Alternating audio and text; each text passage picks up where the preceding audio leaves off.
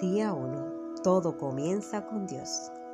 Porque todo, absolutamente todo en el cielo y en la tierra, visible e invisible, todo comenzó con Él y para los propósitos de Él. Colosenses 1:16. Por otro lado, Bertrand Russell, ateo, nos dice, a menos que se dé por hecho la existencia de Dios, la búsqueda del propósito de vivir no tiene sentido.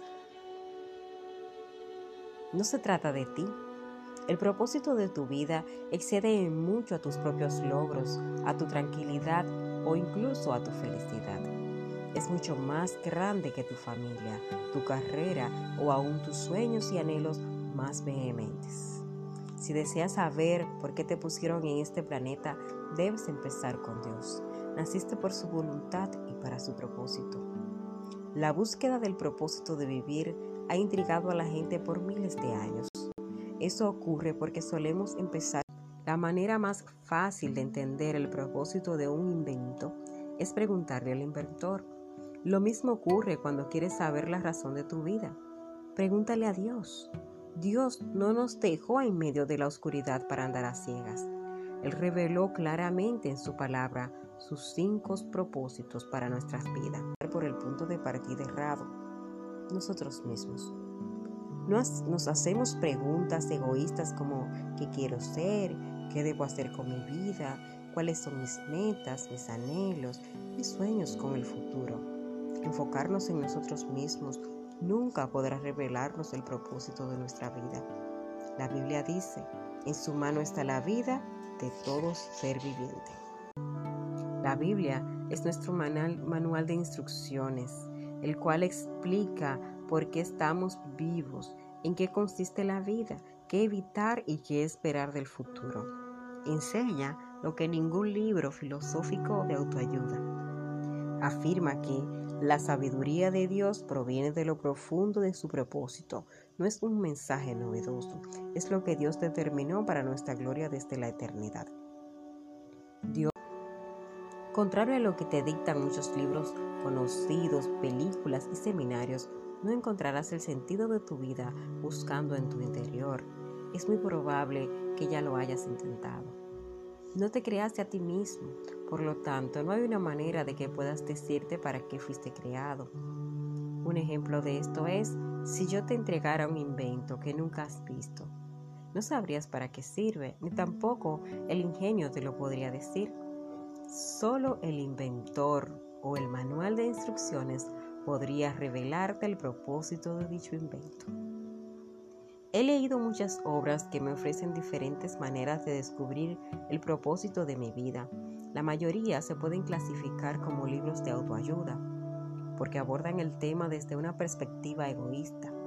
Los libros de autoayuda, incluso los cristianos, ofrecen por lo general los mismos pasos a seguir para que logres encontrar el propósito de la vida. Piensa en tus sueños, define tus valores, trázate metas, averigua cuál es tu fuerte, apunta hacia la cima y alcánzala. Muchas veces estas recomendaciones llevan al éxito. Por lo general, puedes lograr alcanzar una meta si pones todo tu empeño. Pero tener éxito y cumplir el propósito de tu vida son dos temas muy distintos. Podrías alcanzar todas tus metas y ser un triunfador de acuerdo con los estándares del mundo y aún así no saber la razón para la cual Dios te creó. Por eso necesitas más que un asesoramiento de autoayuda. La Biblia dice, la autoayuda no es eficaz en todo, el sacrificio es el camino mi camino para encontrarte a ti mismo, a tu verdadero yo. Este no es un libro de autoayuda, tampoco es una guía para buscar la carrera adecuada, ni para hacer tus sueños realidad o planificar tu vida. No se trata tampoco de cómo meter a la fuerza más actividades en una agenda ya sobrecargada. En realidad, te enseñará cómo puedes hacer menos en la vida, concentrándote lo más importante. Trata sobre el tema de llegar a ser aquello para lo que Dios te creó.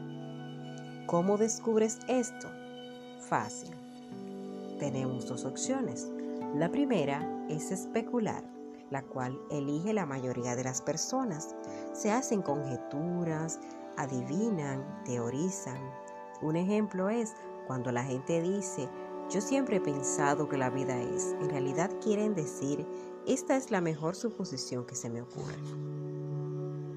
Afortunadamente, hay una alternativa a la especulación acerca del significado del propósito de vivir y es la revelación. Podemos considerar lo que Dios reveló en su palabra con respecto a la vida. Dios no es tan solo el punto de partida en tu vida, sino la fuente de ella.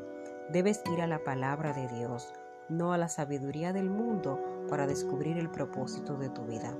Necesitas fundamentar tu existencia las verdades eternas.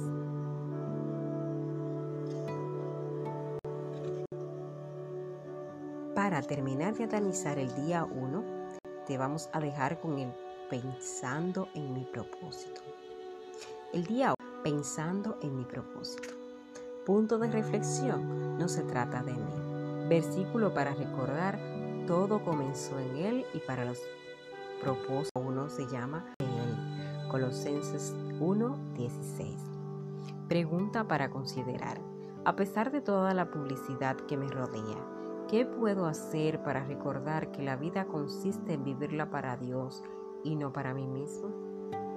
Con esta pregunta y este texto bíblico, quiero para que lo autoanalices, lo autoanalices, dejarte, te guíes de la palabra de Dios, que es la la Biblia que tenga en casa, úsala y en base a ella entenderás e irás buscando y pensando cuál es tu propósito. Hasta una nueva entrega.